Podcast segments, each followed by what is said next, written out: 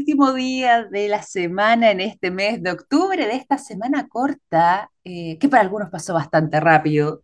Para mí se me hizo un poco más larga de lo habitual acá en la casa, varios medios enfermos con estos virus estacionales y cosas. Ay, qué difícil, sobre todo cuando son más chicos, pero ya estamos llegando entonces a el último gasto energético que nos queda para ir cerrando esta semana del mes de octubre. Hoy día viernes 14, entonces, cuando ya son las 9 de la mañana con dos minutos, comenzamos este capítulo de Café Plus. ¿Cómo les va? Bienvenidos a nuestro programa. Les cuento que vamos a tener temas muy interesantes de conversación, de partida. Vamos a estar hablando durante este día respecto a una baja de temperatura muy, pero muy importante, tanto así que podría contribuir a la generación de nuevas tecnologías antes imposibles siquiera de soñar, pero ahora con esta posibilidad quizás puedan ser una realidad. Y esto es información que no se registra en la Tierra. Ya les voy a estar contando más detalles de todo eso porque está dando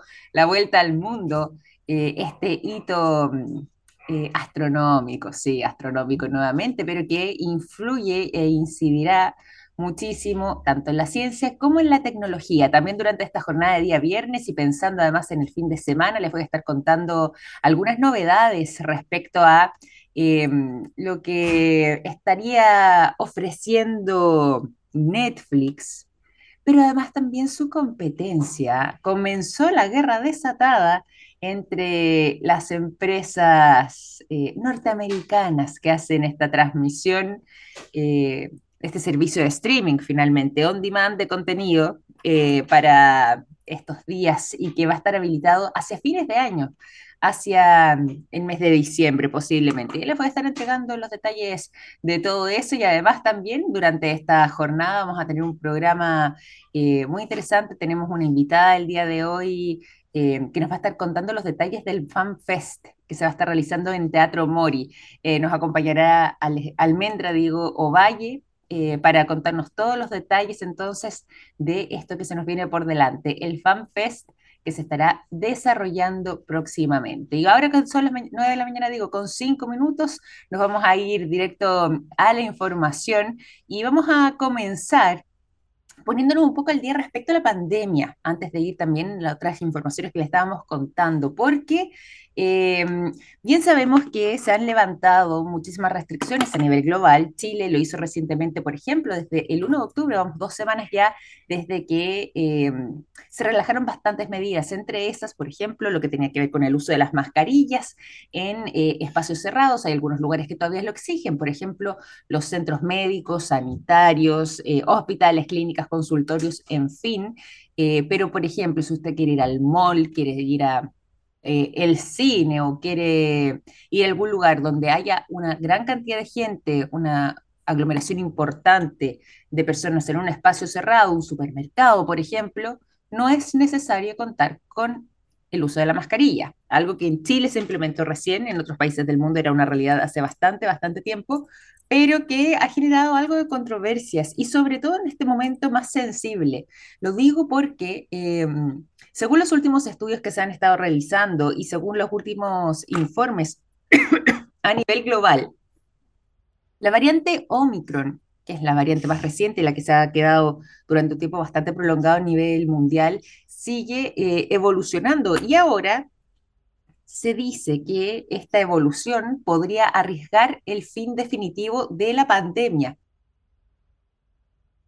Así es, el fin definitivo de la pandemia en un caso como esto, todo esto porque estaría eh, alimentándose esta cepa y podríamos decir está en una versión 2.0 hasta 3.0 incluso. Se dice que eh, la evolución que ha estado teniendo esta mm, variante vendría turboalimentada y que posiblemente eh, hacia fines de año pueda tener una resistencia aún más elevada.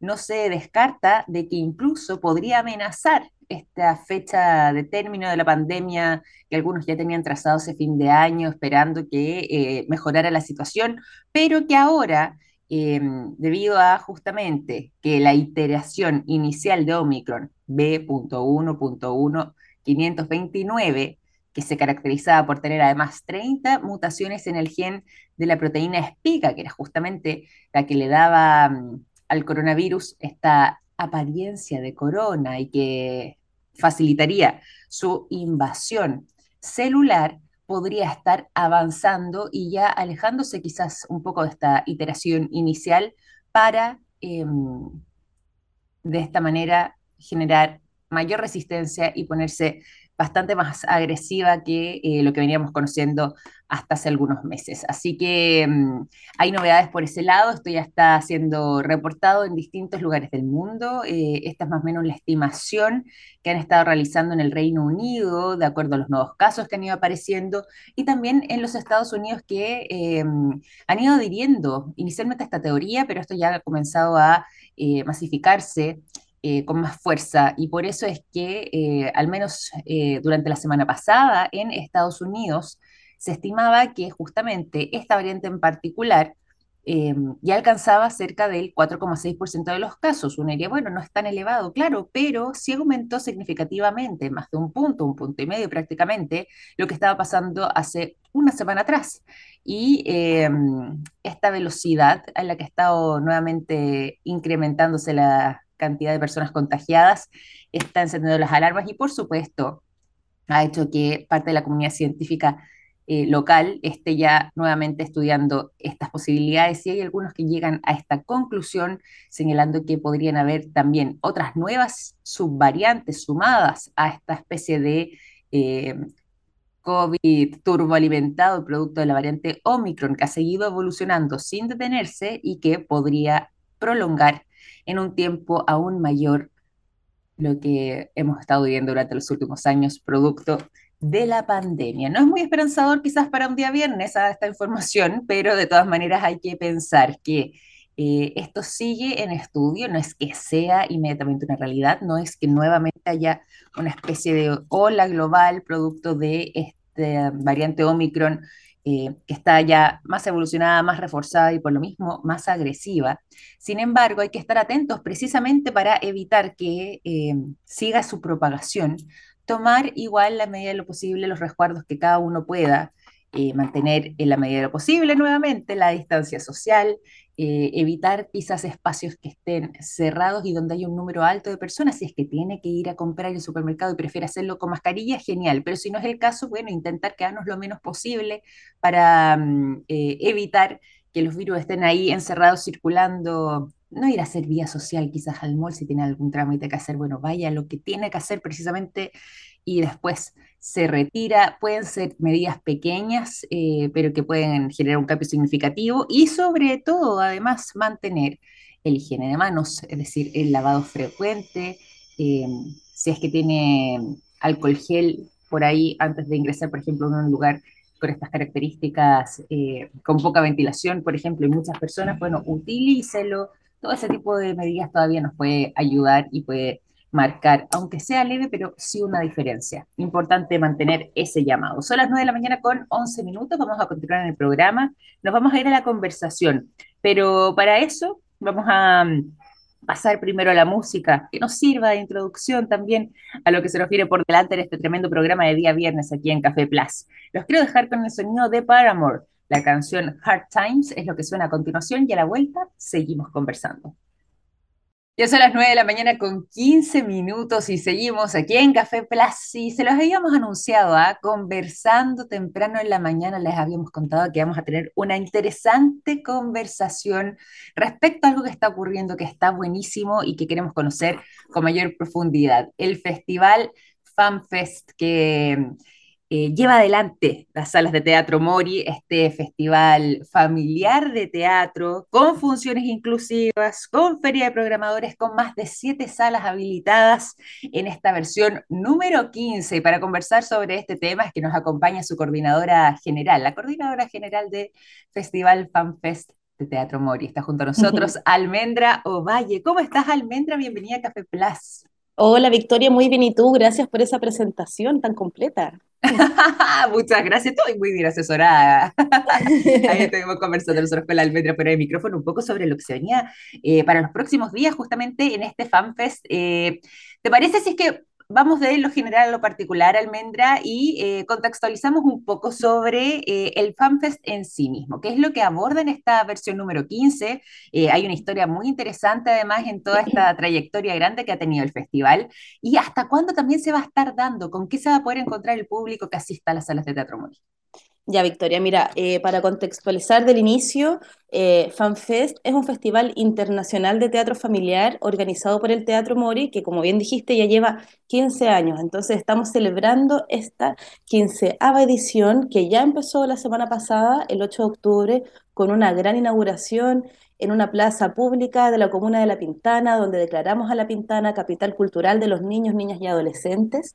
Y esta versión se extiende hasta el 23 de octubre estamos en distintas salas, en distintas comunas, estamos en GAM, Anfiteatro Bellas Artes, Taller Siglo XX, en todas las salas Mori, en Teatro Camilo Enríquez, en Seina, en el Teatro Municipal de La Pintana, en colegios de Quiripura, en el Teatro Municipal de Lampa. Así que estamos también tratando de descentralizar para poder llegar también a más niños, niñas y adolescentes.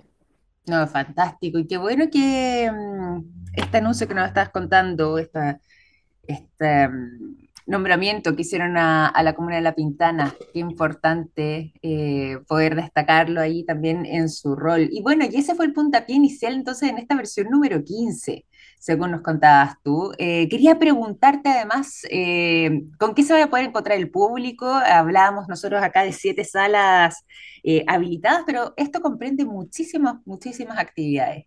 Así es, mira, eh, eh, digamos, nuestro plato principal son las obras de teatro, ¿verdad? Son obras de teatro dirigidas para niñas, niños y adolescentes.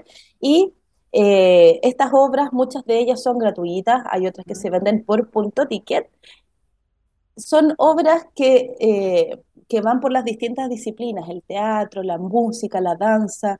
Tenemos funciones distendidas con tour táctil, con interpretación en lengua de señas. Eh, así que apostamos este año a poder llegar a más público porque lo queremos diversificar, queremos que realmente sea un festival para todos los niños y las niñas. Y bueno, no tan solo eso, porque también tenemos varias actividades destinadas a los creadores artísticos que participan también de nuestro festival y que hacen eh, teatro para las, para las jóvenes audiencias. Entonces, este año se realiza eh, la tercera versión la cuarta versión de Expo Escena, que es la feria de programadores del festival, donde participan programadores de salas de teatro de, Chile y también de otros países, y eh, se genera este intercambio, ¿verdad?, con los, con los artistas locales, porque también es un festival que trabaja mucho con la empleabilidad del sector, ¿no? Sobre todo ahora, post pandemia, que hay que ir, eh, hay que ir reactivando, hay que volver al escenario.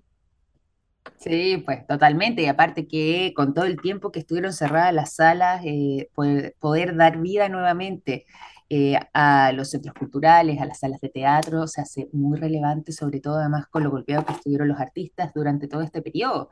Así que es una buena instancia también para pensar en cultura y por supuesto eh, contribuir de esa manera a que siga el buen funcionamiento del arte y por supuesto eh, con este tipo de intervenciones y puestas en escena. Tú me decías además, eh, y un poco para entender también eh, el tipo de público que van a estar esperando. Estamos hablando acá, tú nos decías, de niños, niñas, adolescentes, es un festival familiar. Cuando hablamos de niños, niñas, sobre todo en edades tempranas, ¿desde qué edad más o menos podrían comenzar a disfrutar de las obras que van a estar en cartelera?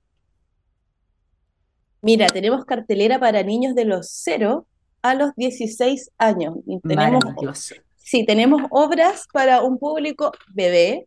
De hecho, este fin de semana vamos a estar en Centro GAM con Arge, una obra de la compañía Las Cabras, que eh, eh, tiene hartos estímulos muy sensoriales, que está creada para un público más bebé, así que eh, tenemos, harta, tenemos hartas variedades de programación. Este domingo Está también NZ Canal Infantil, que es una obra de Nerven Selen con eh, canciones de Mazapán, que también está interpretada en lengua de señas y también está para niños desde los cero meses, eh, porque tiene música. Entonces, eh, pueden ir las familias completas a disfrutar. La verdad que los papás también lo pasan súper bien. hay que abrirse ¿no? a esos nuevos panoramas también para los más pequeñitos. Completamente, yo tengo un, un niño ya de 10 meses y uno busca ese tipo, por eso te preguntaba, uno busca también ese tipo de instancia donde poder compartir, pero gran parte del mundo no está contemplado precisamente eh, en edades antes del año. Por eso contar con este tipo de alternativas y sobre todo lo que tiene que ver eh, con arte, cultura, teatro eh, y estimulación para ellos debe ser Mm, fascinante. Así que qué bueno que, que estén contemplados desde edades tan tempranas. Cuéntanos también un poco Sí. sobre, ¿perdón? No, no, adelante. Cuéntanos un poco también sobre la extensión de los días. Aquí tú nos entregabas algunas fechas, pero para entender y para poder conocer también la cartelera, todas las funciones se van a extender hacia el final del festival, es decir, hasta el 23 de octubre, eh, o hay algunas obras que van terminando antes. ¿Cómo es que las personas que nos están escuchando pueden obtener esa información? Mira, eh, tenemos distintas programaciones por fin de semana. Si bien hay algunas obras que se extienden hasta el 23, hay, algunos, hay algunas que están solo este fin de semana, otras que están solo el fin de semana siguiente. Es bien variado. Hay distintas formas de informarse sobre nuestras funciones. La primera es eh, www.fanfestchile.cl, ahí pueden encontrar la programación completa del festival. También por punto ticket, donde van a encontrar los enlaces directos para las compras eh, por Cultura Santiago se pueden informar de la programación de este domingo en Seina, en EZ Canal Infantil. Y yo quisiera hacerles una invitación especial porque, eh, bien como tú decías, estamos reactivando el teatro, la sala, y este año por fin pudimos volver a tener programación internacional. Entonces bueno. volvimos con cuatro, cuatro obras internacionales que están en el marco de nuestro festival.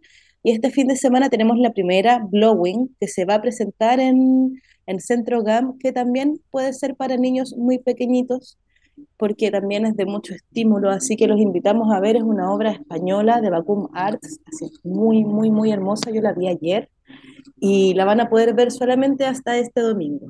El Mm. próximo domingo tenemos otra programación familiar. Perfecto, perfecto. Eso va variando entonces de acuerdo a los fines de semana y qué bueno, ah, que hoy ha vuelto el teatro internacional y que a través de esta instancia, como es el FanFest que se va a estar desarrollando, como decíamos antes, en las salas de teatro Mori, la gente, el público pueda acercarse y disfrutar también de el talento extranjero que nos visita en esta instancia tan relevante. Y todo además eh, recordando también con esta posibilidad de eh, pensar literalmente en toda la familia, desde eh, los más pequeñitos de la casa. La, la, primera infancia está contemplada, obras como nos contaba recién además Almendra, eh, pensado en niños de literalmente cero años, de meses de Sí. vida, pueden disfrutar también eh, y acompañar a sus familias y ser parte y protagonistas y encontrarse con eh, cartelera pensada también en ellos. Eso es muy, muy importante y es parte también del espíritu de este festival. Eh, nos contabas además sobre mm, estas funciones presenciales que se van a estar desarrollando en las extensiones de algunas comunas. De por sí podemos volver a recordar lo que va a estar pasando en comunas como La Pintana, pero también otras eh, con Sí, te las cuento, mira, funciones inclusivas. Sí, por favor. eh, tenemos una obra internacional mañana con doble función en La Pintana que se llama Mirada de Quijote, una obra argentina que se va a presentar en el Teatro Municipal de La Pintana de manera ¿Ya? gratuita. Solo tienen que llegar. eh, no sé si conocen esa sala, pero es un teatro maravilloso, muy grande, hermoso. La Pintana ha hecho un gran, gran trabajo eh, cultural y aprovecho de saludarlos porque con ellos ya llevamos un, un recorrido, ya llevamos un, un un trabajo de colaboratividad donde ellos siempre han apoyado el festival y también Mm, siempre hay un público. La gente de la, de la Pintana le gusta, le interesa mucho la cultura, así que vamos a tener doble función de Mirada de Quijote, esta obra argentina, mañana a las 5 y a las 7 de la tarde, ¿ya? perfecto. El domingo vamos a empezar en Lampa, también en la Corporación Cultural de Lampa, con la obra El hámster del presidente, dirigida por Aline Kuppenheim, una obra que es un, nació en pandemia como un radioteatro y que luego pasó al escenario. Es una obra que tuvimos en el verano con Santiago Emil en nuestras salas Mori. Es una obra que estrenó en FanFest el año pasado y que ahora llega a Lampa. Así que invitamos a todos los vecinos de Lampa a acercarse al teatro este domingo a las 6 de la tarde a ver El hámster del presidente, que es una obra que está buenísima para niños desde los cuatro años. Qué bueno, qué bueno, qué bueno poder contar con esa instancia. Y tú nos habías hablado también, y algo mencionábamos nosotros al inicio de la conversación, sobre otro tipo de actividades. La feria de programadores, por ejemplo, ¿en qué consiste? Eh, cuéntanos también cómo se va a estar desarrollando, cuáles son las coordenadas. Mira, Expo Escena es la feria de programadores de FanFest y se Perfecto. realiza de manera bianual, es decir, año por medio. Y nosotros lo que lo que hacemos en esa feria, que este año coordina Pamela López, a quien mando un gran abrazo, es eh, un intercambio entre aquellas personas que trabajan en centros culturales, en salas de teatro, eh, con los artistas. Se hacen mesas de vinculación donde uno como artista le puede presentar su trabajo, invitarlos a ver. Además hay, algunas exposiciones de, de estos programadores sobre sus trabajos. Vamos a tener a la a la asociación ACAES, donde participan las compañías de teatro Viaje Inmóvil, Silencio Blanco, Los FI, La Llave Maestra, Tío Teatro Banda, eh, y van a exponer también como exponentes del teatro familiar ante, lo, ante los colegas, así que en realidad Expo Escena es una instancia de intercambio para ir potenciando nuestros propios mercados y abrirnos a más posibilidades, ¿verdad? Que es tan necesario en el mundo de las artes y de la cultura.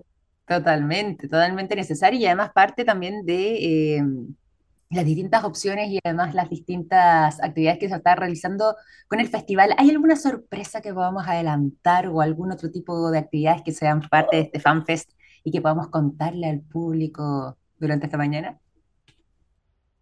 A ver, déjame ver qué te puedo contar de nuestras sorpresas porque son tantas. Son Mira que en los 15 años quisimos poner toda la carne a la parrilla. 15 me encanta, años vamos con me encanta. Me gusta ese espíritu, muy bien.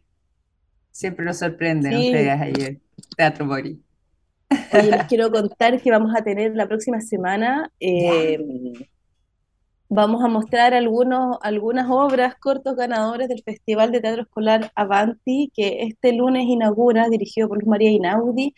Así que eh, no solamente tenemos teatro de adultos hecho para niños, sino que también tenemos teatro de niños hecho para niños. Y eso también son fórmulas muy interesantes porque eh, nos ponemos todo, ¿verdad?, eh, en pos de una creación para un público, eh, un público nuevo, un público diverso, un público que está creciendo, porque nosotros en estos años de festival nos vamos dando cuenta, como artistas nos, nos va interesando también crear para los más pequeños y como también esas familias se van integrando al mundo del teatro, entonces es un trabajo que, del cual nosotros estamos muy orgullosos, el avance que ha tenido en estos 15 años y poder ahora contar con toda esta sala eh, real, real, realmente increíble. Así que estamos de verdad, Victoria, muy felices y queremos agradecer igualmente a todas las instituciones que nos han apoyado, al Ministerio de la Cultura y las Artes, Mejor Niñez, la Corporación Cultural de La Pintana, de Quilicura, de Lampa,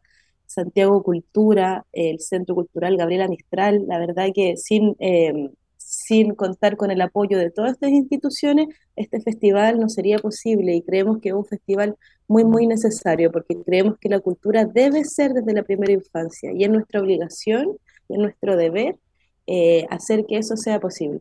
Totalmente, completamente de acuerdo con esa reflexión también, Almendra. Bueno, para quienes se van sumando a nuestra sintonía, les cuento que estamos conversando durante esta mañana junto a Almendra Ovalle, que es la coordinadora eh, general del Festival FanFest que se está realizando en Teatro Mori. Eh, nos está acompañando, nos está contando los detalles de todo lo que se viene para los próximos días, porque este festival ya comenzó hace algunos días atrás, particularmente el día 8 de octubre, pero se extiende hasta el 23 y aquí Almendra nos ha estado contando un poco también sobre lo que se viene por delante, cómo se viene la cartelera, pensando además en el fin de semana. ¿Te parece, Almendra, si es que mm, eh, hacemos una invitación a quienes nos escuchan con qué se van a encontrar, con qué se van a sorprender, por qué es una buena instancia además para compartir en familia.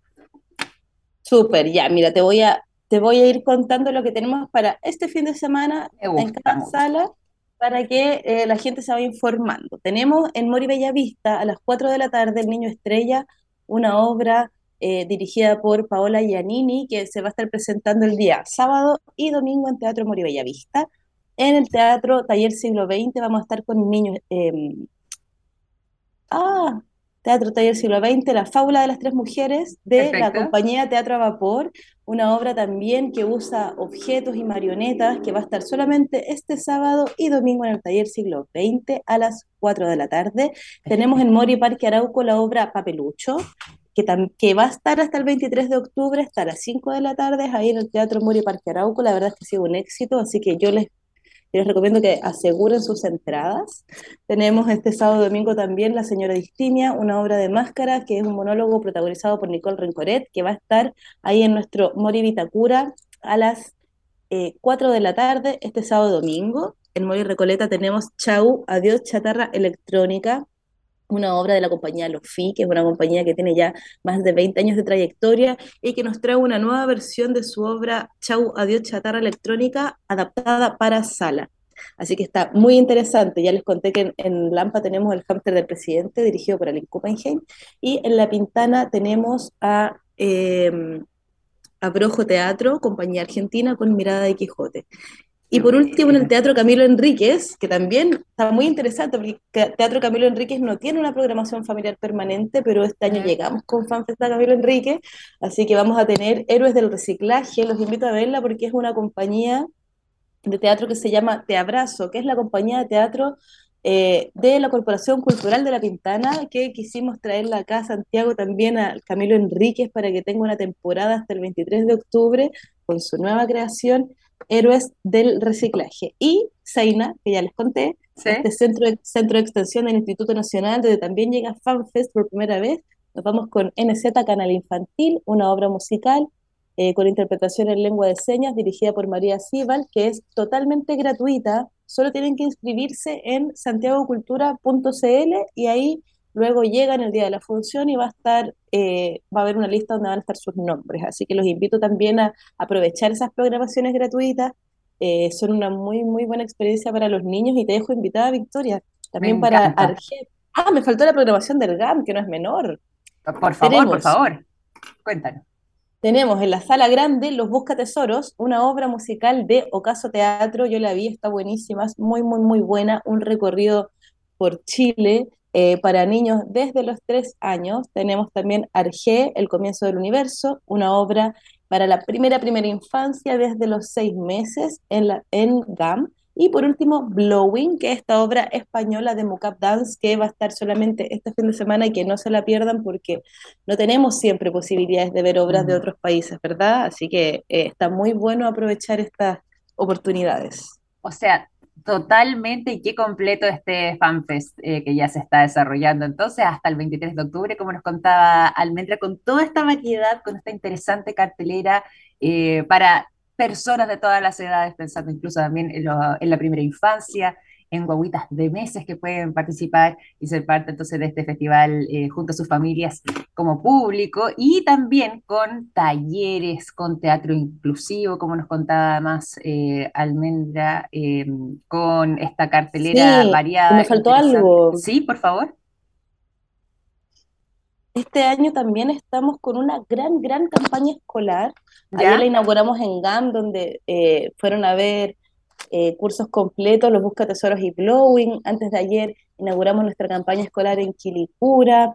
Hoy estamos en La Pintana y bueno, las campañas escolares es llevar niños al teatro, ¿no? Entregarles esa experiencia de que conozcan una sala, las butacas, las mm. luces. Muchos de esos niños eh, han visitado por FanFest el teatro por primera vez.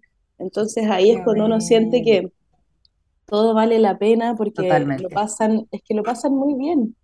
Además que eh, el festival ofrece una programación de, mucha calidad para que esos niños también quieran volver al teatro. Mm. Estamos formando nuevos públicos, así que nuestra campaña escolar está muy potente y muy, muy, muy eh, interesante. Hemos ido a colegios, como también colegios han venido a las salas y vamos a seguir así. La próxima semana seguimos con nuestra campaña y la siguiente también. Así que muy, muy contentos de llegar también ahí a, a los estudiantes. Maravilloso y qué bueno que exista esa aproximación, sobre todo desde las primeras edades y tener esta instancia para compartir y pensando, me gustó mucho eso que dijiste, ¿ah?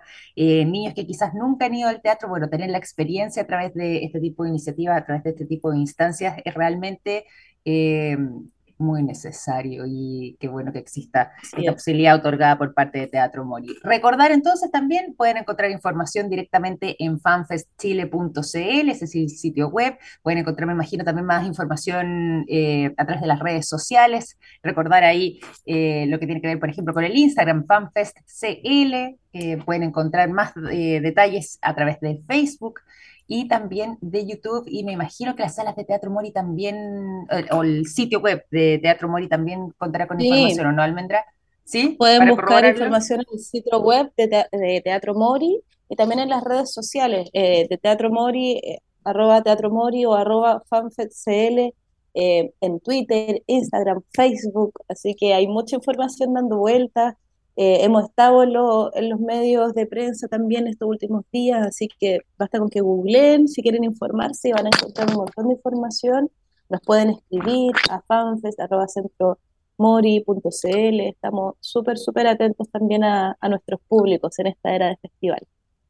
Teatro para niñas y niños de hoy, eh, esta gran iniciativa que queremos compartir y actividades para el fin de semana, como es el FanFest, este proyecto de Mori, que ya cumple además 15 años, esta es su versión número 15, que se extiende entonces hasta el 23 de octubre. Te quiero agradecer realmente por esta conversación, eh, gracias por ser parte de nuestro programa, contarnos también todos los detalles de este festival FanFest y mucha mierda, mierda, como en el teatro, para lo que viene por delante, porque todavía Gracias, queda Victoria. festival. Muchas gracias a ti, muchas gracias a ustedes, gracias por seguir eh, entregando espacios también para la difusión de eventos culturales. Es tan importante que, que nos apoyemos, así que muy agradecida de ustedes y los dejo invitados a todos al FanFest. Victoria, te invitamos, te esperamos con tu bebé ahí el fin de semana en nuestras obras. Voy a ir de todas maneras. Me encanta tener esta instancia eh, junto a él también para compartir en familia. Un abrazo grande. Almendra.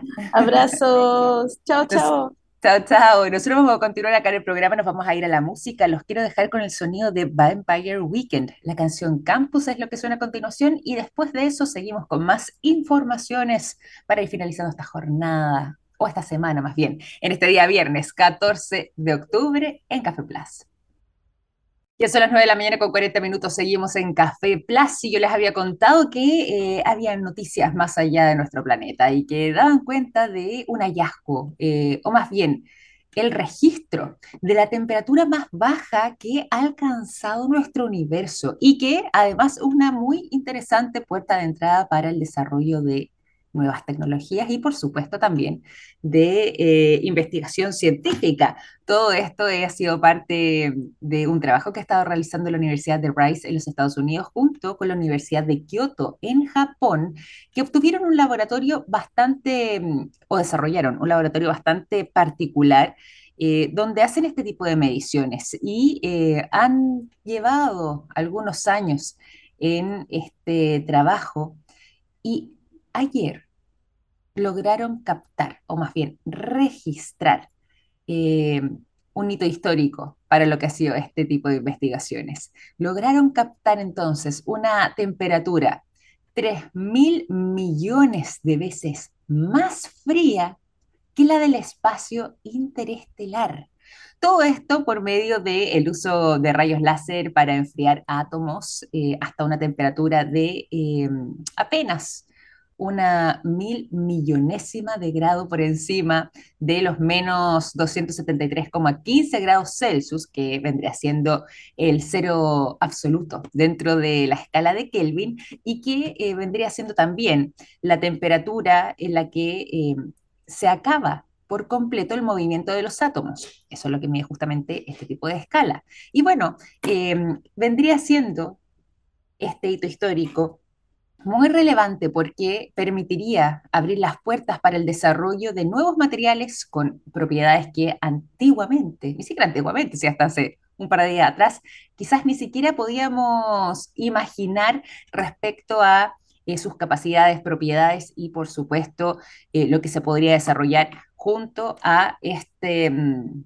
registro que eh, fue captado entonces por medio de este laboratorio a través de eh, el uso de rayos láser. Les cuento además que eh, estas temperaturas cercanas al cero absoluto las podemos encontrar actualmente, por ejemplo, en el helio, lo que hace que se vuelva súper fluido y que en este estado eh, no tenga absolutamente nada de viscosidad. Puede atravesar paredes, puede mm, de esta manera adaptarse a cualquier tipo de material, sea poroso o no sea poroso, eh, trepar por las paredes de los recipientes que los contienen, etcétera. Y ese venía siendo además un hito muy relevante.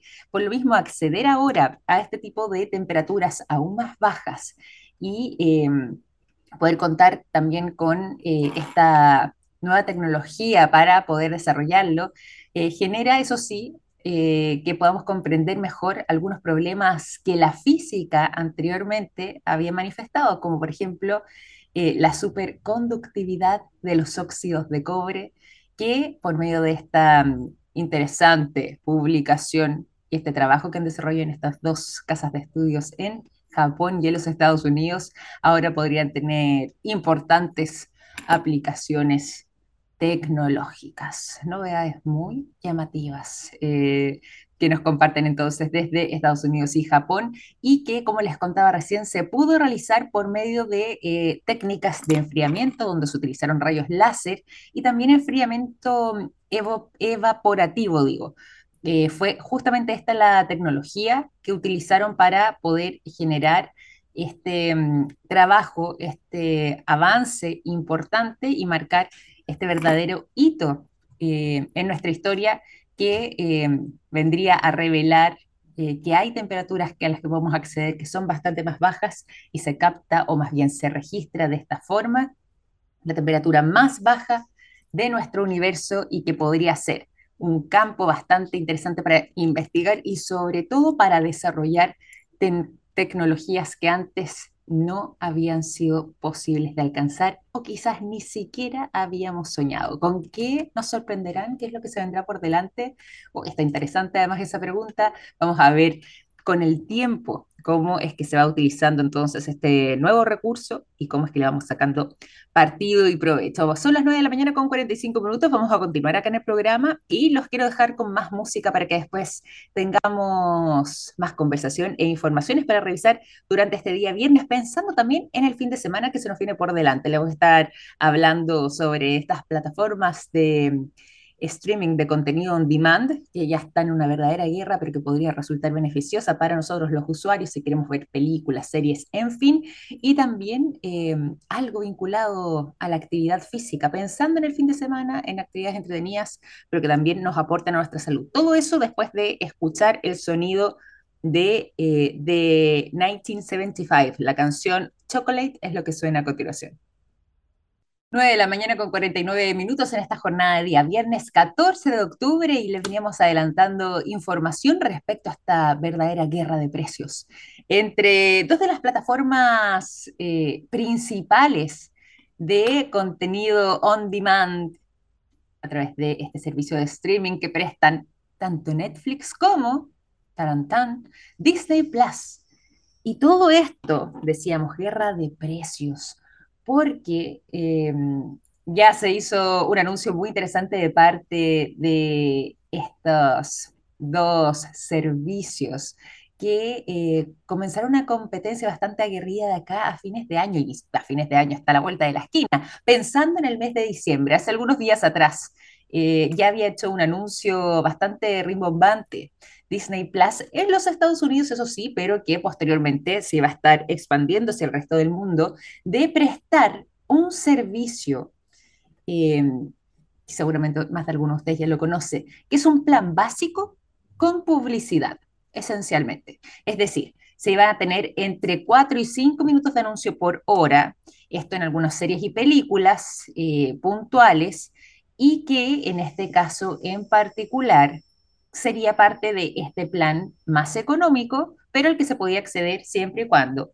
eh, contara con la publicidad en ellos. Ah, y además, eh, posiblemente con algunas restricciones de licencia en el caso de algunas series o películas puntuales. Este anuncio, además, se había realizado eh, para implementarse a partir del día 8 de diciembre en los Estados Unidos y se haría con un costo de 8 dólares, esencialmente, 7,99 dólares, que incluye también paquetes eh, de ese servicio con ESPN eh, e Plus y también con Hulu, para quienes lo conocen. Y bueno, esto empezó a tener bastante mm, repercusión sobre, sobre todo en Estados Unidos y hubo mucha, mm, mucho interés por ver no solamente cómo se va a desarrollar, sino que justamente en estos tiempos económicos más complejos, eh, varias personas manifestaron que posiblemente vayan a hacer ese cambio desde el día 8 de diciembre. Pero por lo mismo, al ver el éxito y la popularidad que eh, comenzó a tener este anuncio de Disney Plus, de este plan más económico, Netflix no quiso quedarse atrás y anunció que también va a ir con todo ofreciendo esencialmente el mismo servicio, es decir, un plan básico que incluye publicidad que no solamente además se va a estar implementando en los Estados Unidos de manera inmediata, sino que también en otros 11 países del mundo, y por ejemplo a quienes nos escuchan desde mm, distintos rincones del continente, México, Brasil, van a ser parte, o incluso también cruzando ya el Océano Atlántico en España, también se va a implementar a partir del día 3 de noviembre y por un valor aún más bajo. 7 dólares o 6,99 es un dólar menos, esa es la diferencia, pero eh, imitando y copiando esencialmente lo que vendría siendo este anuncio que hizo Disney Plus para comenzar a implementarse a partir del día 8 de diciembre. Netflix, hay que recordar, ha estado en una verdadera crisis durante eh, este último año, crisis para ellos, porque tuvieron una década en la que simplemente fueron al alza en el número de suscriptores, en la cantidad de personas que se iban sumando y por lo mismo también en sus ingresos. Sin embargo, el primer trimestre de este año 2022 vieron su primera crisis, no es una crisis muy dramática, pero sí tuvo una caída importante eh, de suscriptores eh, y que venía siendo además la primera caída o la primera pérdida de suscriptores en el lapso de una década, es decir, desde que iniciaron su funcionamiento. Y si bien eso fue a principios de año y algo han logrado revertir la situación, aumentando ya más o menos eh, a un millón más adicional, me refiero, eh, de suscriptores durante este segundo trimestre, perdón, del año 2022, de todas formas siguen en un periodo delicado, porque su pérdida inicial fue de 2 millones de suscriptores y han logrado revertir esto con la incorporación de un millón de suscriptores más que habían perdido. Pero es por eso que eh, estarían con esta campaña agresiva y que ya podría comenzar a implementarse entonces en menos de un mes más, en un par de semanas, con un plan más económico, pero con la presencia de publicidad. Ya les voy a estar entregando más detalles en un capítulo eh, próximo de Café Plus, cuando sepamos cuándo, por ejemplo, en Chile comience a aplicarse esto, a ver si es que ustedes también se suman. Y antes de finalizar el programa, les quería entregar un dato que mm, estuve revisando que es bien interesante para que se motiven también durante el fin de semana, ahora que hay un clima un poquito más agradable, están los días soleados, bueno, buena instancia también para hacer deportes y le cuento que la ciencia eh, encontró literalmente la cifra mágica para eh, evitar engordar a través de la caminata. ¿Cuántos son los pasos que tenemos que dar al día para evitar engordar pensando además en que se nos viene el verano, eh, andamos más ligeros de ropa y bueno, pensando también en mantener un buen estado de salud? Les cuento que esa cifra alcanza, a ver si es que ustedes llegan a este número, los 8.600 pasos diarios. Eso vendría siendo el número decidor entre aumentar o no de peso, pensando que normalmente, además, en promedio al año, una persona gana entre medio kilo y un kilo eh, anual.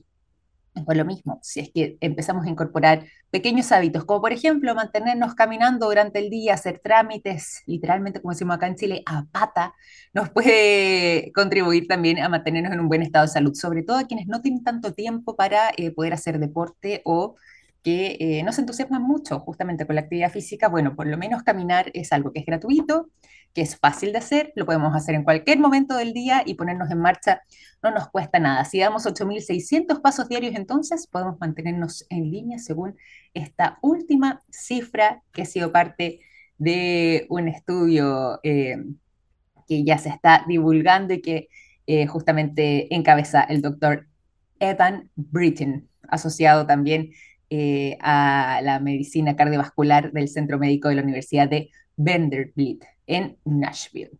Así que los dejo con ese dato y esa información también para que le den una vuelta y puedan ponerse en marcha a caminar entonces durante este fin de semana. 9.56, despedimos este capítulo de Café Plus. Les agradezco por su sintonía durante toda la semana y el lunes nos reencontramos compartiendo un buen café, compartiendo buena música y compartiendo informaciones y conversación en nuestro programa. Que estén muy bien, sigan en compañía de latexplus.com. Un gran abrazo y buen fin de semana. Chao, chao.